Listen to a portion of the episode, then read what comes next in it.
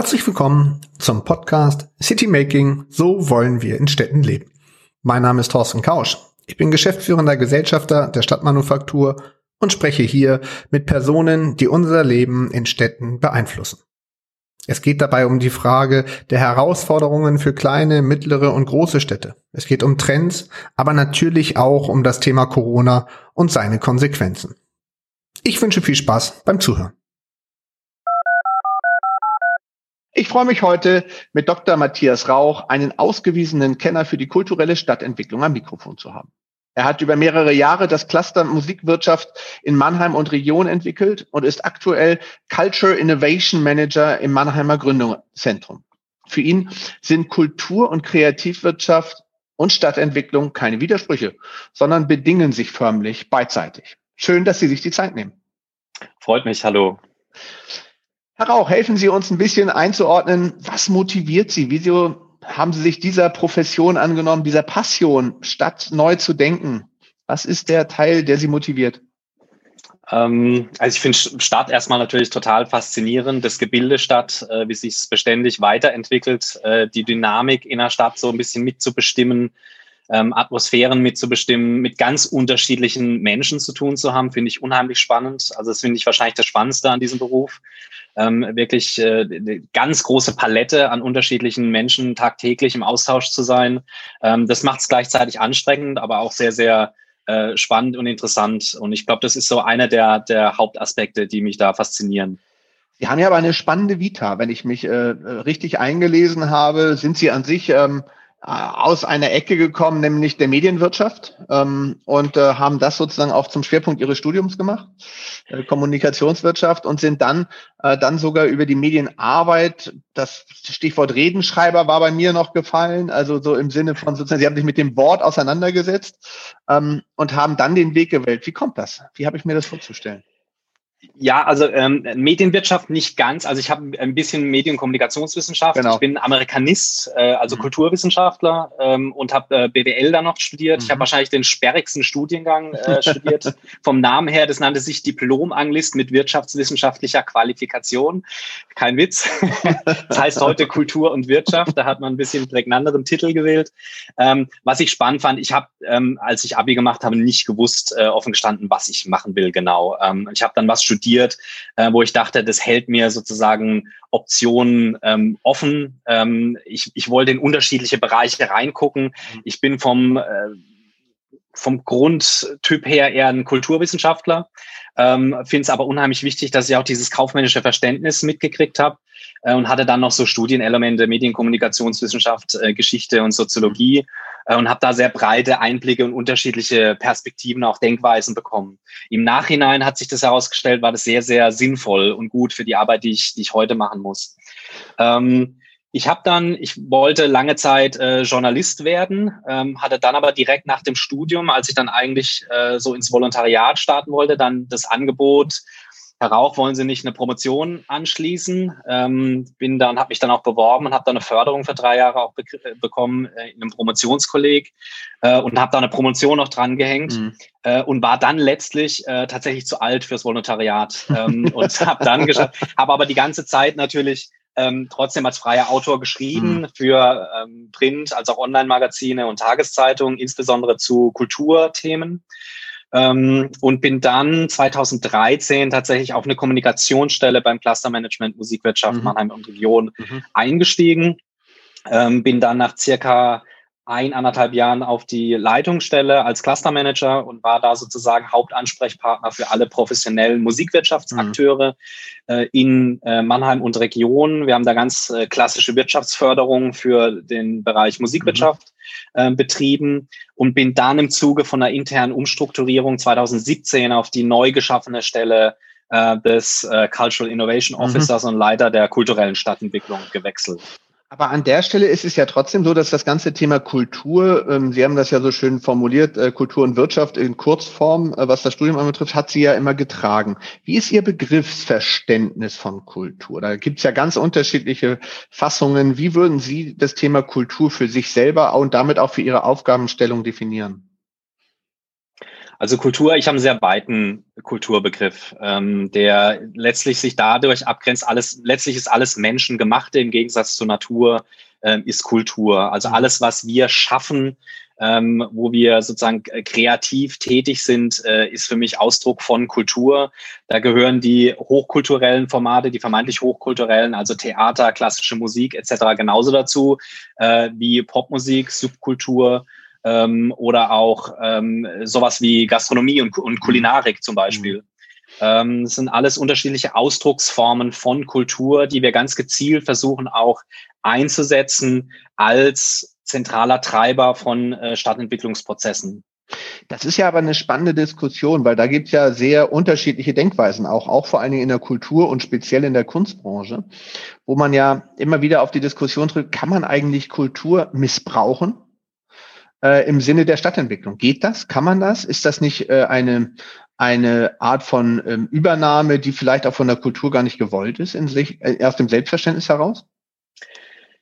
Ich glaube, da ist so ein bisschen eine, eine, differenzierte Betrachtung angesagt. Also von der Produktionsseite her sozusagen muss die Kunst frei sein. Da wäre ich auch ganz klar ein Vertreter davon, dass sozusagen das Was und Wie immer der Künstler oder der Kreative bestimmen mhm. sollte.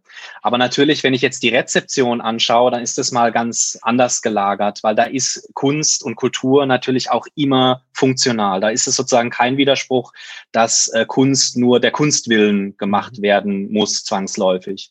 Ähm, da kommt es für mich sehr stark darauf an, in welchem Kontext präsentiert sich Kunst und Kultur, wie wird er da rezeptiert, hat er da vielleicht ganz andere Bedeutung, äh, als er vielleicht in anderen Kontexten hat. Ähm, und es ist auch, wenn man jetzt nochmal einen Schritt zurück macht, auch in der Theorie so, ähm, dass es durchaus auch so mal ästhetische Theorien gibt. Ich denke da beispielsweise an den amerikanischen Pragmatismus, die mit der Funktionalität von Kunst und Kultur gar nicht so das Problem haben, mhm. wie sozusagen mit diesem alten Kantschen äh, Begriff ähm, der, der, der freien Kunst beziehungsweise der La pour La mhm. ähm, ähm, Idee. Also ähm, ich, ich bin da grundweg entspannt, ähm, wenn man sozusagen den Künstlern und den Kreativen permanent transparent ähm, zeigt, ihnen sagt ähm, ähm ganz klar, was Sache ist, dass sie auch Freiheit haben, selber zu gestalten und selber zu entscheiden, finde ich es völlig legitim, Kunst und Kultur in Stadtentwicklungsprozessen einzusetzen mhm. oder ähm, da zusammenzuarbeiten. Es sind letztlich ja Kollaborationen, Kooperationen. Äh, man sagt ja aber immer, man kann an sich Kreativität nicht planen. Also spätestens dann, wenn man versucht, sozusagen ein Haus der Kreativen zu bauen, weiß man, dass es in den meisten Fällen schief geht. Ähm, welche Rolle und welche Bedeutung hat das Thema Freiraum in dem Zusammenhang und wie passt Freiraum äh, im Zusammenhang mit Stadtplanung eigentlich? Ähm, wie weit kann man das eigentlich zulassen, auch unter stadtplanerischen Gesichtspunkten? Da ist ja das Wort Planung schon inkludiert. Ja, scheint erstmal ein Widerspruch zu sein, aber natürlich kann man, glaube ich, auch Freiräume planen oder sozusagen diesen Raum einfach lassen äh, und diesen Raum mitdenken und ihn nicht sozusagen komplett durchplanen, ähm, dass da sozusagen kein Bewegungsspielraum und auch kein Definitions- und kein Ausgestaltungsraum mehr ist. Ähm, das ist, glaube ich, unheimlich wichtig. Ich bin völlig d'accord, Sie haben völlig recht, dass sozusagen Kreativität lässt sich nicht planen. Wenn man die sozusagen am Reißbrett plant, äh, ist es sicherlich nicht kreativ. Ähm, das ist das Gegenteil davon. Deshalb sind diese freien Räume, auch diese freien Begegnungsräume unterschiedlichster Menschen, glaube ich, ganz zentral, wo nicht so definiert ist von vornherein, wie die Menschen aufeinandertreffen, ähm, wo es sozusagen ein gewisses Maß an ähm, ähm, ja, Freiheit da ist ähm, und ähm, Gestaltungsraum.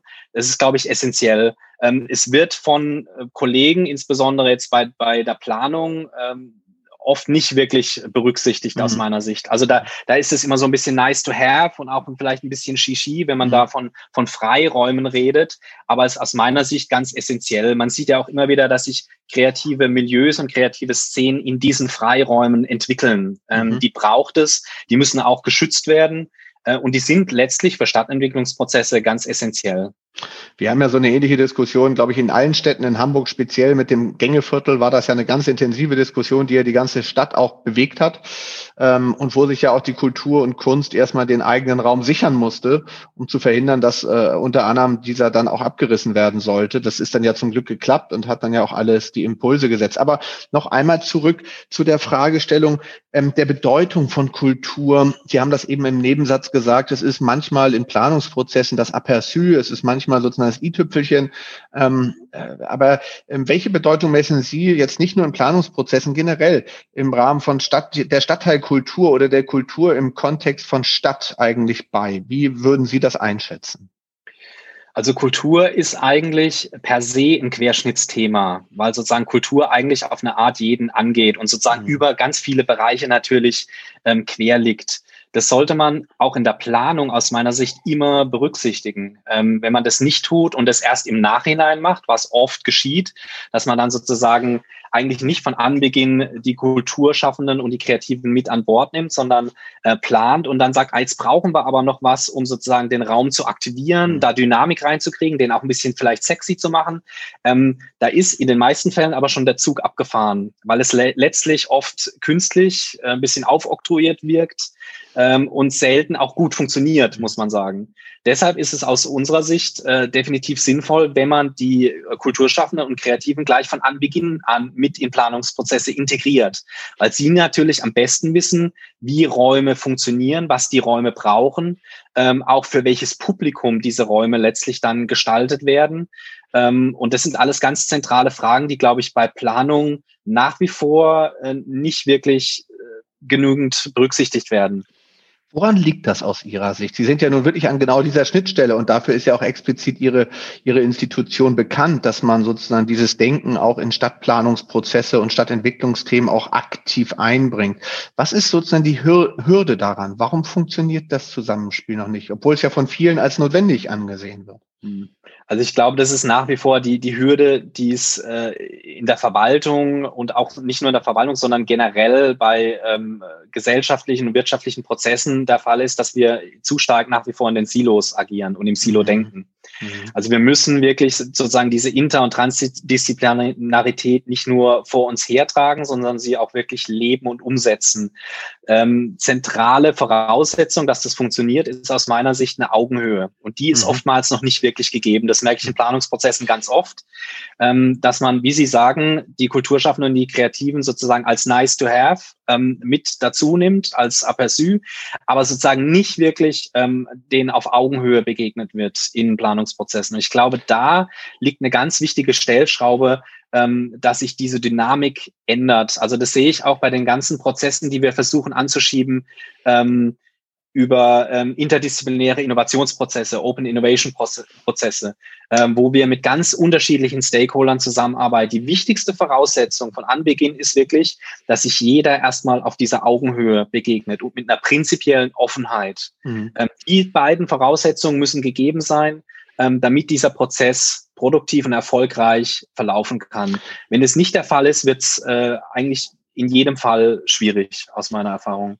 Nun kann man Augenhöhe ja an sich nicht verordnen. Also man kann zwar vorgeben, dass es wünschenswert wäre, aber faktisch, wenn die Einstellungen dazu nicht gegeben sind, wie, welche Mechanik, welche, welche Art von Vorgehen haben Sie in, in Mannheim sozusagen als erfolgreich wahrgenommen? Oder vielleicht gibt es ja auch andere Städte, die aus Ihrem Kontext heraus, wo Sie sagen, die haben das wirklich gut gemacht. Und was waren da sozusagen die Key Factors, ähm, weshalb das gelungen ist? Hm. Also Mannheim hat ja eine vergleichsweise lange Historie, was die Förderung der Kultur- und Kreativwirtschaft äh, an der Schnittstelle zur Stadtentwicklung mhm. angeht. Äh, unser jetziger Oberbürgermeister, der Dr. Peter Kurz, war aus meiner Sicht einer der ersten, äh, die wirklich verstanden haben, welche Effekte Kultur als auch Kultur- und Kreativwirtschaft für Stadtentwicklungsprozesse zeitigen kann. Ähm, und im Gegensatz zu den meisten anderen Städten war diese Bewegung in diesem Fall tatsächlich top-down erstmal initiiert mhm. und auch verankert. Ähm, zum Beispiel wurde das äh, strategische Ziel Nummer sechs äh, lautete da, dass Mannheim als kreative Stadt national und international anerkannt werden mhm. möchte. Das heißt, die Inklusion der Kreativen wurde von oben sozusagen schon mhm. festgeschrieben. Das ist mal ein ganz wichtiger Baustein aus meiner Sicht, äh, um mhm. diese Augenhöhe, um diese Anerkennung herzustellen und sozusagen auch die, die Kreativen und die Kulturschaffenden in diese Prozesse mitzubringen. Ähm, das ist jetzt sicherlich nicht in jeder Stadt so. Das kann auch anders funktionieren. Wenn ich mit Kollegen in anderen Städten spreche, ist es meistens so, dass es äh, ganz klassisch bottom-up ist, dass sich mhm. sozusagen kollektiviert wird und dann Druck nach oben ausgeübt wird und man sich so die Strukturen ähm, und das Gehör verschaffen kann, ähm, das nötig ist. In den besten Fällen ist es natürlich immer eine, eine Wechselbewegung mhm. ähm, zwischen Top-down und Bottom-up aus meiner Sicht.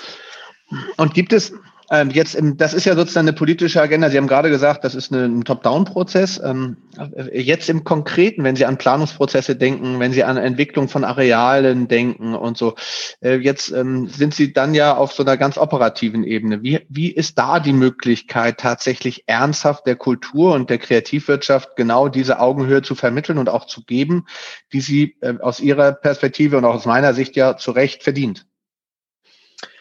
Ähm also ich glaube, es, es zeigt sich immer wieder, ähm, kann man, glaube ich, an unterschiedlichen äh, Stellen sehen, dass es einfach Sinn macht, ähm, die Kulturschaffenden und Kreativen von Anbeginn an mit zu integrieren. Mhm.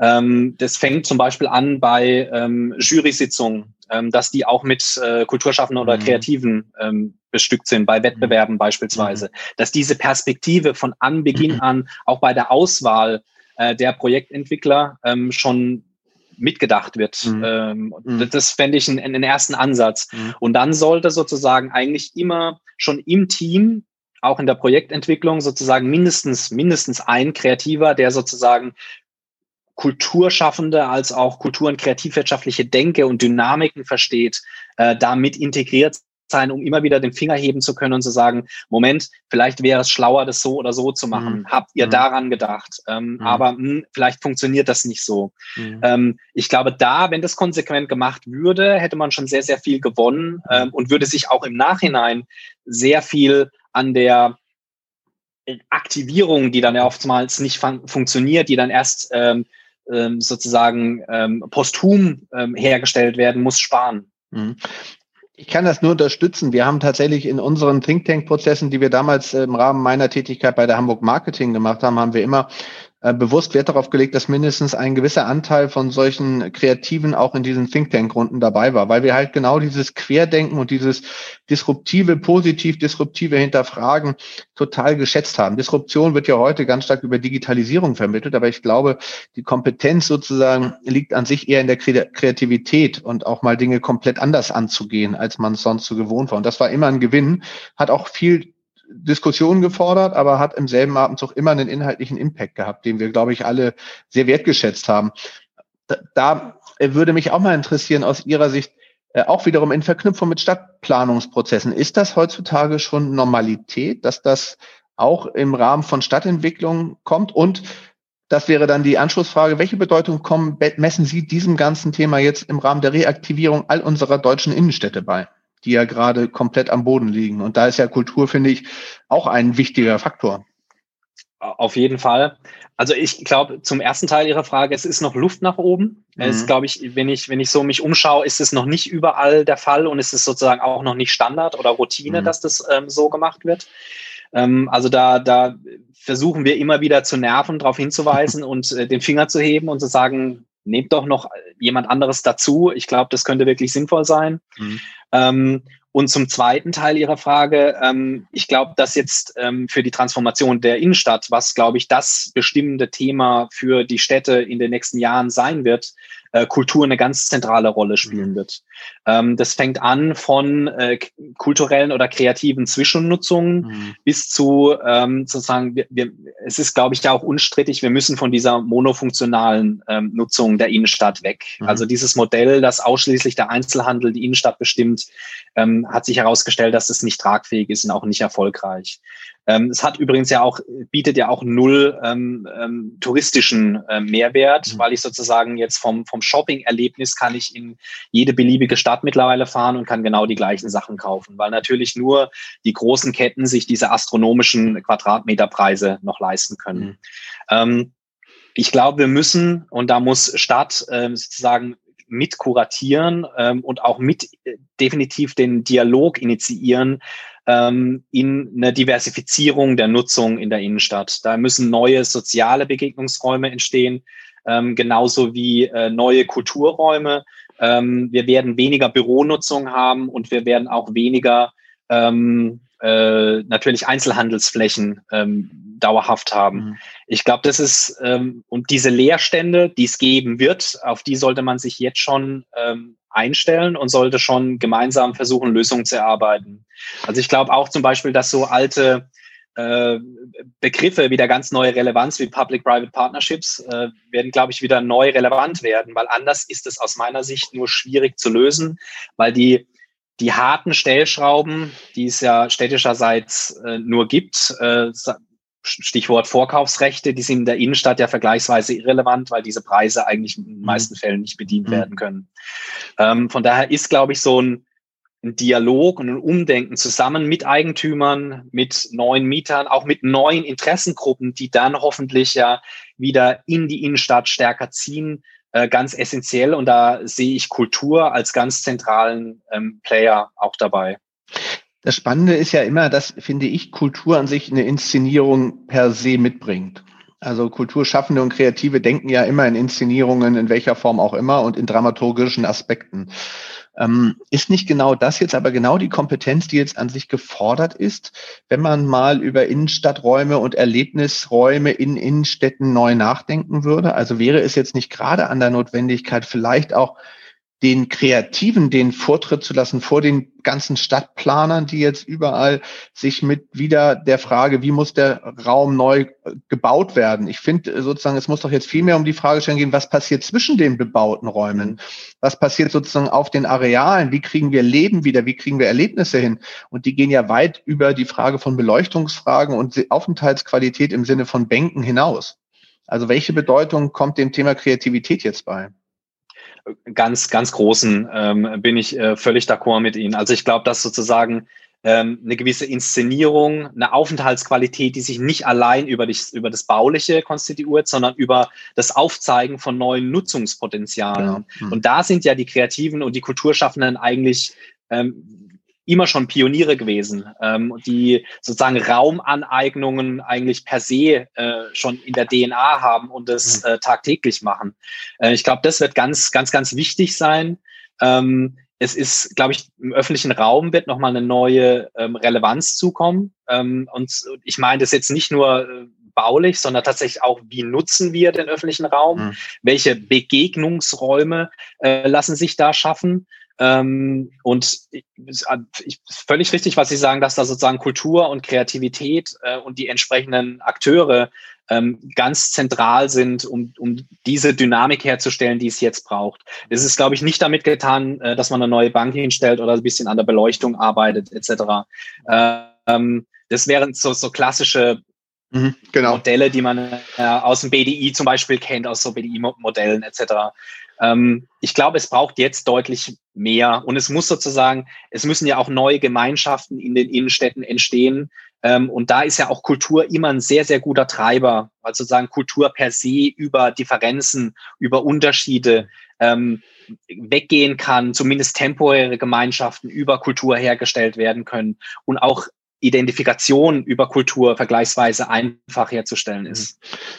Da würde da passt ja an sich gleich auch das Thema, äh, was Sie ja auch ganz stark treiben, nämlich das ganze Thema Placemaking. Ähm, das ist ja sozusagen jetzt an sich ein guter Raum dafür. Aber bevor wir dazu kommen, noch eine Komponente äh, bezogen auf wirklich dieses ganze Thema Public-Private Partnership Modelle.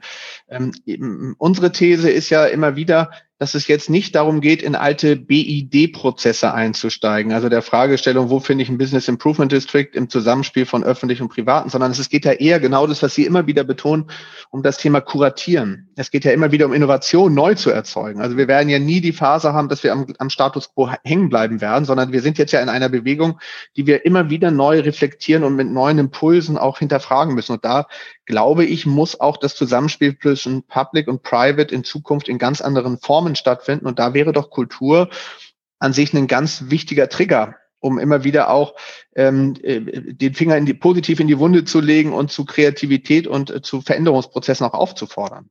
Mhm. Und da, da schließt sich sozusagen der Kreis, weil dann, dann sprechen wir auch ganz schnell auch wieder über Freiräume. Mhm. Ähm, weil erfahrungsgemäß ist es ja bei Kulturschaffenden und Kreativen oft so, ähm, dass die sich natürlich nicht gern instrumentalisieren lassen. Also die haben das Spiel natürlich auch verstanden mittlerweile. Ähm, und ähm, ich glaube, da ist es zwingend notwendig, dass diese Freiräume auch in der Planung gehalten werden, damit Kulturschaffende und Kreative in diese Räume gehen mhm. können und dann mhm. sozusagen ihr volles Potenzial auch mhm. entfalten können. Mhm. Das ist, glaube ich, wichtig. Also wir dürfen jetzt nicht anfangen, sozusagen wieder alles zu überplanen, mhm. ähm, sondern auch jetzt das Temporäre nimmt, glaube ich, eine ganz neue Bedeutung an. Mhm. Ausprobieren, das mhm. Experiment. Genau. Also vielleicht probieren wir tatsächlich jetzt mal in der Innenstadt Neues aus und auch neue Formen der Zusammenarbeit. Also Sie haben es schon angesprochen. Ich glaube, das Stichwort Co-Kreation ist ganz zentral. Also wir hören jetzt nicht nur an, was will der Bürger, sondern wir versuchen es dann auch mit den Bürgern im besten Fall mhm. und mit den unterschiedlichen Stakeholdern, äh, mit den privatwirtschaftlichen Akteuren zusammen umzusetzen. Mhm. Weil die Transformation der Innenstadt, da bin ich absolut überzeugt, wird nur funktionieren, wenn wir alle zusammenarbeiten und alle in ein Boot holen. Aber ähm, äh, das äh, bietet ja trotzdem noch eine, noch eine Nachfrage an. Wenn das denn so ist, dass dieser Transformationsprozess nur in diesem Zusammenspiel so funktioniert ähm, und auch Innovation da ein ganz wichtiger Dauersthema ist, dann muss es doch aber auch eine Struktur geben, die genau diese, dieses für sich selber als Aufgabenstellung versteht die also immer wieder sozusagen diese Diskussion anheizt, die immer wieder Impulse bringt. Das ist ja an sich eine Aufgabenstellung, die bisher entweder von Institutionen wie Ihrer übernommen wurde ähm, oder Alternative B in den wenigsten Fällen von City Management und City Marketing Organisationen. Da ging es eher um die Beleuchtungsfragen, weil auch aber wo sozusagen liegt die, wo kommt die Kraft her, realistischerweise diesen Prozess jetzt anzustreben? Ist das der Bedarf, der aus der Stadt kommt, weil die Politik sagt, wir können so nicht weiter, aber Politik wird das auch nicht machen können. Die denken ja noch alle in ihren Tunneln häufig genug, wie Sie sagen. Ich glaube tatsächlich, dass es sowas wie Taskforce braucht, also die mhm. interdisziplinär zusammengesetzt sind, mhm. äh, mit äh, Verwaltung, privatwirtschaftlichen Akteuren, Zivilgesellschaft. Ähm, ich glaube, ähm, die müssen zusammenkommen und die müssen auch über einen längeren Zeitraum zusammenarbeiten und den, zusammen den Prozess gestalten. Anders mhm. wird es aus meiner Sicht nicht mhm. funktionieren. Mhm. Äh, Staat allein wird es nicht richten können. Äh, die, der Markt wird es definitiv nicht richten. Mhm. Äh, und auch sozusagen aus dem politischen Spektrum raus wird es auch allein nicht funktionieren. Mhm. Das ist wirklich, glaube ich, ähm, eine, eine große Herausforderung, aber auch eine ganz große Chance, neue Formen der Zusammenarbeit, der Co-Kreation ähm, zu erproben in mhm. der Innenstadt. Das mhm. wird sicherlich nicht einfach, extrem kommunikationsaufwendig und man braucht, glaube ich, auch so naja, wie soll man es nennen, äh, so vielleicht so Agents oder Treiber, mhm. die diesen Prozess äh, voranschieben und mhm. die eine unheimlich hohe Übersetzungskompetenz mitbringen. Mhm.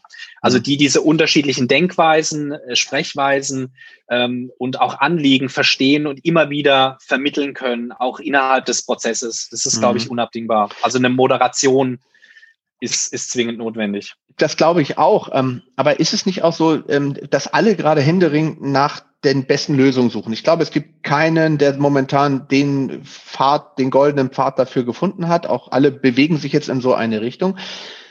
Aber gehört dazu nicht auch genau das, was finde ich auch Kreativität und Kultur ausmacht, nämlich die Form des Scheiterns? Also Sie haben vorhin über die Frage temporärer Nutzung gesprochen und mal Dinge auszuprobieren.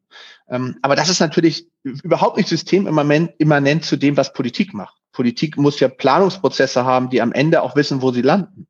Wie löst man diese, diese, diese Gegensätze sozusagen, dass man dieses Scheitern können und auch dürfen, weil man Dinge ausprobieren muss und wer auf der anderen Seite aber schon logischerweise auch einen gewissen Entwicklungsprozess braucht, um auch der Politik sagen zu können, das, was wir hier tun, ist richtig und wir äh, bewegen uns da. Wie ist das? Das ist ja Ihr Kernfeld, ne? Kreativität, Gründungsfahren, das ist ja nichts anderes. Da gehen Sie auch rein.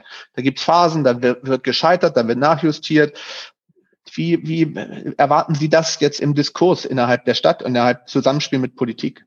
Ja, ich glaube äh, zum ersten, dass wir, glaube ich, dieses Stigma des Scheiterns, das muss jetzt sozusagen, das muss einfach aufhören. Das ist definitiv mhm. innovationsfeindlich mhm. oder innovationshemmend. Mhm. Ähm, ist ja auch so ein bisschen eine deutsche Sache. Ich nehme das zum Beispiel aus dem nordamerikanischen oder auch aus dem israelischen Kontext, geht man anders mit Scheitern um. Mhm. Ähm, da, da sozusagen brauchen wir noch einen gewissen kulturellen Wandel, glaube ich, bei uns, der ähm, das stärker möglich macht, auch scheitern zu dürfen mhm. und dass das sozusagen auch kein Problem ist. Mhm. Ähm, die Frage ist ja immer nur, was ich daraus lerne. Mhm. Ähm, das sollte genau. ja, man sollte ja nicht sozusagen blöd scheitern und dann sozusagen genauso weitermachen.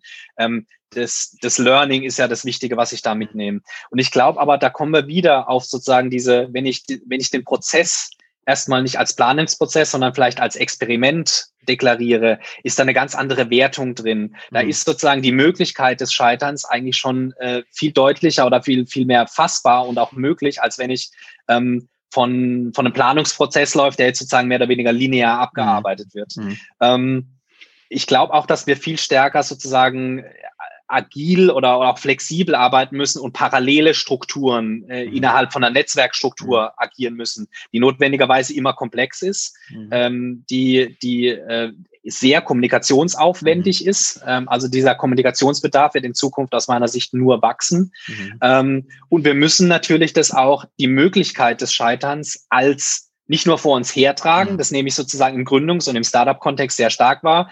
Ähm, man, jeder hat jetzt abgehakt, ja, Scheitern ist cool und wir haben unsere Fuck-Up-Nights und so weiter und das Scheitern wird zelebriert. Aber eigentlich natürlich äh, ist es nach wie vor so, übrigens auch im Kulturbereich, im Kulturbereich scheitert man auch nie offiziell, mhm. was mhm. schon gewisse Antragslogiken natürlich mhm. immer mit sich bringen, dass man da natürlich eigentlich nicht scheitern darf, sondern das Projekt natürlich immer erfolgreich gewesen sein muss. Mhm. Ähm, ich glaube, wir müssen ein Stück weit aus diesen Dynamiken austreten können. Mhm. Ähm, nur dann schaffen wir es wirklich, diese großen Innovationssprünge mhm. ähm, und Innovationsschübe hinzukriegen. Ähm, und ähm, ja, das ist, das, das sind sozusagen diese Rahmenbedingungen. Und da ist es, glaube ich, auch wichtig, dass sozusagen diese Rahmenbedingungen ähm, von Verwaltung und den unterschiedlichen Akteuren zusammen mhm. abgesteckt wird. Mhm. Also ihr neues PPP-Denken, was dem zugrunde ja, lege. Genau, ja. Okay. könnte, könnte ein Ansatz sein da ähm, lassen wir uns dann doch einmal tatsächlich den Weg äh, oder den, den Blickwinkel ähm, auf Ihr Thema Placemaking, weil das ist ja an sich auch eine Intervention in öffentlichen Raum, die temporär teilweise dazu dienen soll, Impulse zu setzen, um dann wieder an einen anderen Ort zu wandern mit einem anderen Projekt von Placemaking, ähm, um, der, um dann wiederum äh, dort den nächsten Impuls zu generieren. Helfen Sie uns mal zu verstehen, erstens, wie ist der Prozess dafür und wie sozusagen finden Sie die richtigen Lösungen für die richtigen Räume? Also was sozusagen ist das richtige Verständnis für die Identität des Raums? Das ist ja die Ausgangslage.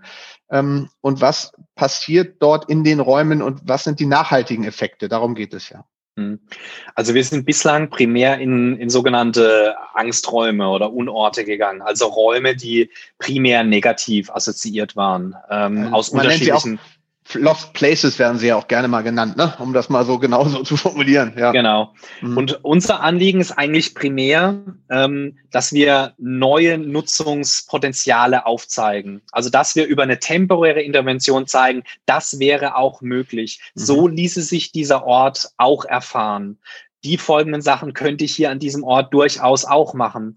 Und in einem zweiten Schritt vielleicht so weit, ähm, auch, dass wir das kollektive Gedächtnis der Menschen an diesen Ort ein Stück weit verändern können, um ihn mhm. weiter zu öffnen für eine Transformation. Ähm, weil wenn der sozusagen rein negativ konnotiert ist, will da natürlich auch keiner ran. Mhm. Ähm, und da wird weiter der große Bogen rumgemacht. Ähm, also das sind sozusagen diese, diese Grundanliegen. Ähm, ich werde oft gefragt, sind denn sozusagen Placemaking-Projekte nachhaltig? Ähm, das ist eine total legitime Frage und die sind in vielerlei Hinsicht ähm, natürlich nicht nachhaltig, weil sie auch immer nur temporär erstmal sind. Aber wir haben beispielsweise jetzt in Mannheim ein paar Placemaking-Projekte gemacht, was dazu geführt hat, dass wir jetzt Mittel zur Verfügung gestellt bekommen haben, um bürgerschaftliche Initiativen fördern und begleiten zu können, mhm. die jetzt in ihren Quartieren ähm, Projekte umsetzen wollen. Das mhm. ist letztlich genau das, was wir erreichen wollten. Ähm, jetzt die Bürgerinnen und Bürger begleiten zu können bei Placemaking-Projekten in ihrem Quartier, ähm, sie sowohl finanziell zu unterstützen, als auch sozusagen, wenn sie es noch nie gemacht haben, eine gewisse Prozessbegleitung äh, zu bieten. Also mhm. welche Genehmigung brauche ich, mhm. ähm, wenn es um Umnutzung geht etc., dass man sie da ein bisschen begleitet und so weiter. Ähm, also auch da wieder Integrierung, Aktivierung, ähm, letztlich ist es auch ein ko-kreativer Prozess mit Bürgerinnen und Bürgern, sich sozusagen ihren Orten, ihrer Stadt direkt anzunehmen und selbst aktiv zu werden. Ähm, ja. Könnte, äh, könnte, könnte in dem Moment, oder ist in dem Moment sozusagen der nachhaltige Effekt, der, Sie sagten ja selber, es ist immer temporär angelegt. Aber gibt es Beispiele, wo aus so einem Impuls heraus bürgerschaftliches Engagement entstanden ist, was tatsächlich dazu geführt hat, dass ein Ort sich nachhaltig verändert hat? Oder dass auch auf einmal eine andere Art der Immobiliennutzung erfolgt ist oder eine andere Art von Unternehmen, ähm, Betriebe sich dort angesiedelt haben? Ähm, ich kann auf ein Beispiel vielleicht äh, kurz eingehen. Das nennt sich Alter ähm, am alten Messplatz bei uns. Das war mhm. definitiv auch ein, ein Angstort, ähm, der jetzt über einen EV bespielt wird, auch mit äh, okay. Kulturschaffenden und Kreativen. Die haben da eine, eine kleine Architektur gebaut. Ähm, da ist jetzt so ein Pump-Track, äh, da kann man Basketballcourt wurde geschaffen etc. Ähm, man kann da auch, also sagen, es ist ein, ein klassischer dritter Ort. Also mhm. man muss nicht äh, konsumieren, man kann sich auch einfach da aufhalten. Ist im Sommer eigentlich der Anlaufpunkt in der, in der Neckarstadt, äh, wo die Menschen sich draußen treffen, zusammenkommen, sich austauschen.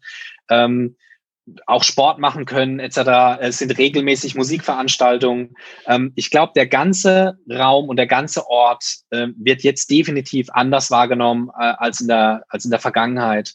Ähm, und der ist jetzt schon auch in, in einer gewissen Hinsicht umkodiert. Mhm. Äh, in einer positiven Art und Weise. Ich glaube, der ist jetzt schon automatisch mit Kreativität eigentlich verbunden äh, und gekoppelt. Mhm. Und ich glaube auch, dass nachfolgende Nutzungen ähm, ist jetzt noch nicht ganz klar, was da wie ähm, ähm, passieren soll, aber dass diese Kreativität und diese Umkodierung Bestand haben wird. Mhm.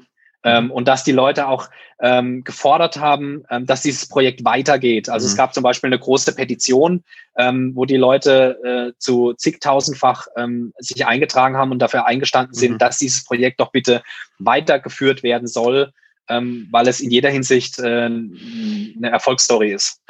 Aber das nenne ich ja wohl nachhaltig. Also wenn es sozusagen eine, eine, eine, äh, daraufhin sozusagen eine Petition gibt und die Bürger das auch noch einfordern, mehr als nachhaltig kann man ja gar nicht sein.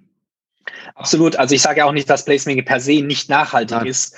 Ähm, ich werde nur oft gefragt, natürlich, jetzt habt ihr zwei, drei Wochen äh, Intervention gemacht, mhm. aber es sieht natürlich jetzt alles aus wie vorher. Mhm. Ähm, klar, mh. also wir wollen, wir wollen sozusagen Akupunkturen setzen oder Impulse geben. Die müssen an entsprechender Stelle natürlich aber auch aufgegriffen werden. Äh, wir geben meistens auch, wenn wir ein Projekt gemacht haben, dann äh, Kolleginnen und Kollegen Empfehlungen, äh, die aus meiner Sicht jetzt auch sozusagen baulich und planerischer Natur sind, wo man äh, reingehen könnte und äh, das entsprechend weiterentwickeln könnte.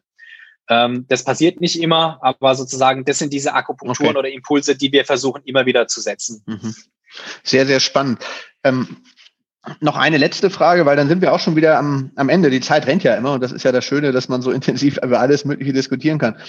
Was glauben Sie, ist, ähm, was könnte sozusagen diesen Schlüssel jetzt beinhalten, mit dem es gelingt, dem ganzen Thema Identi Identifikation von Raum, der ja in aller Munde gerade ist und die Bedeutung wird ja immer weiter wachsen, äh, diesen Schlüssel sozusagen mit dem Thema Kultur noch stärker zu verbinden. Was sind für Sie die elementarsten Aspekte, um die Identifikation der Räume zu stärken? Ich glaube, da ist Kultur wieder ganz zentral, weil Kultur natürlich ästhetische Erfahrung erlaubt. Und eine ästhetische Erfahrung bringt erstmal ein Erlebnis, eine Erfahrung im wahrsten Sinne des Wortes mit sich. Und die hat oftmals eine gewisse Identifikation, zieht die auch nach sich.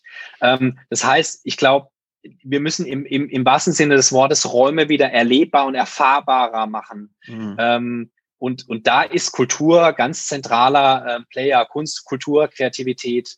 Ähm, ich glaube, ähm, das ist auch im, im Thema Innenstadt, wir hatten es vorher schon angesprochen, ganz zentral, da werden wir nicht drum rumkommen. Ähm, ich glaube auch, dass sozusagen ähm, diese, diese Differenzüberschreitung zwischen unterschiedlichen Kulturen, zwischen unterschiedlichen Sprachen, zwischen unterschiedlichen Denkweisen, Kultur eigentlich immer schon ganz gut hinbekommt mhm. äh, und Identifikation auch über diese vermeintlichen Differenzen immer wieder möglich ist. Mhm. Also auch dieses Besinnen, Kultur als Verhandlungsraum. Wie wollen wir zusammen leben? Ähm, ähm, wie wollen wir zusammen Stadt gestalten, mhm. etc. Das ist ein, da bietet Kultur und Kunst einen einzigartigen ähm, Diskurs, Verhandlungsraum und gleichzeitig habe ich eine ganz einzigartige Dimension noch dabei, nämlich des ästhetischen mhm. Erfahrens und des ästhetischen Erlebens, das mir eigentlich kaum was anderes bieten kann. Und ist deshalb auch, sagen wir mal, emotional im Zweifel dichter und bleibt auch länger in Erinnerung, als es andere ähm, Räume oder Kontexte bieten können. Ich finde ehrlich gesagt, das ist eine schöne Zielvorstellung, wenn es gelänge, so äh, die Ergebnisse tatsächlich der Innenstädte, aber generell des Zusammenwirkens im Raum zu gestalten, dann hätten wir, glaube ich, gemeinschaftlich viel gemacht. Herzlichen Dank, Herr Dr. Rauch. Es hat sehr viel Spaß gemacht. Ähm, ich wünsche Ihnen weiterhin alles Gute in Mannheim und und natürlich die Daumen, dass ähm, Sie persönlich wie alle anderen auch das Thema Corona bestens überstehen. Vielen Dank für Ihre Zeit. Vielen Dank, Herr Kausch.